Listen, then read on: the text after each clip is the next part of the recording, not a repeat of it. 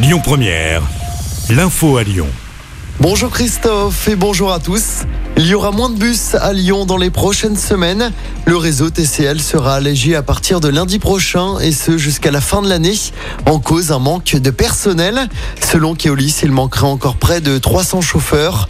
Le réseau TCL est donc contraint de baisser son offre de moins 4 à moins 6%. Au total, 40 lignes de bus et le tram T7 sont concernés par le dispositif d'allègement. En revanche, les métros B et D ainsi que le T3 seront renforcés jusqu'à la fin de l'année. On vous a mis le détail des perturbations sur notre site et notre application.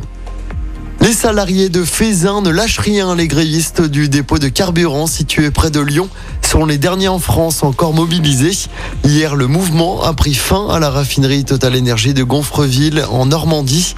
Les grévistes de Fézin qui attendent toujours l'arrivée d'un médiateur de la République. Dans l'actualité locale également, ces coups de feu tirés mardi soir à Lyon. Un homme a tiré à deux reprises au moins sur un bar à chicha situé dans les pentes de la Croix-Rousse. Il est ensuite parti en courant d'après le progrès. Plusieurs clients se trouvaient à l'intérieur de l'établissement, mais aucun d'entre eux n'a été blessé. Le tireur n'a toujours pas été identifié. L'enquête se poursuit.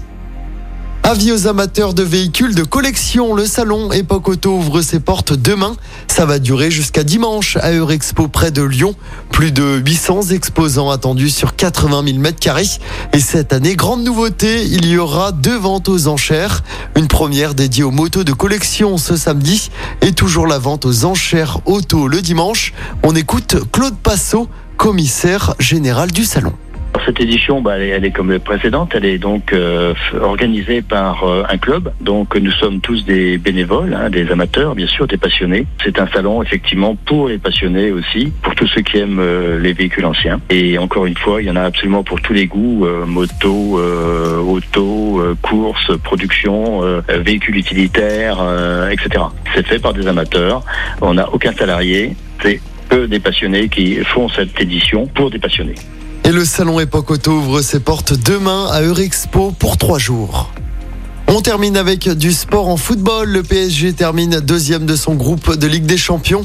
Le club parisien s'est imposé sur la pelouse de la Juventus Turin hier soir. Victoire 2-1 des Parisiens, mais insuffisant pour terminer premier de leur groupe car dans le même temps, le Benfica Lisbonne s'est très largement imposé 6-1 sur la pelouse du Maccabi Haïfa. Les Portugais ont marqué plus de buts à l'extérieur que le PSG lors de cette phase de poule. Le PSG connaîtra lundi prochain son adversaire pour les huitièmes de finale de la compétition. Et puis toujours en sport, en tennis, le nouveau défi pour Caroline Garcia aujourd'hui au Masters WTA. Après sa belle victoire contre Coco Goff, la lyonnaise affronte la numéro 1 mondiale Igaz Viatek. Coup d'envoi du match à 23h heure française.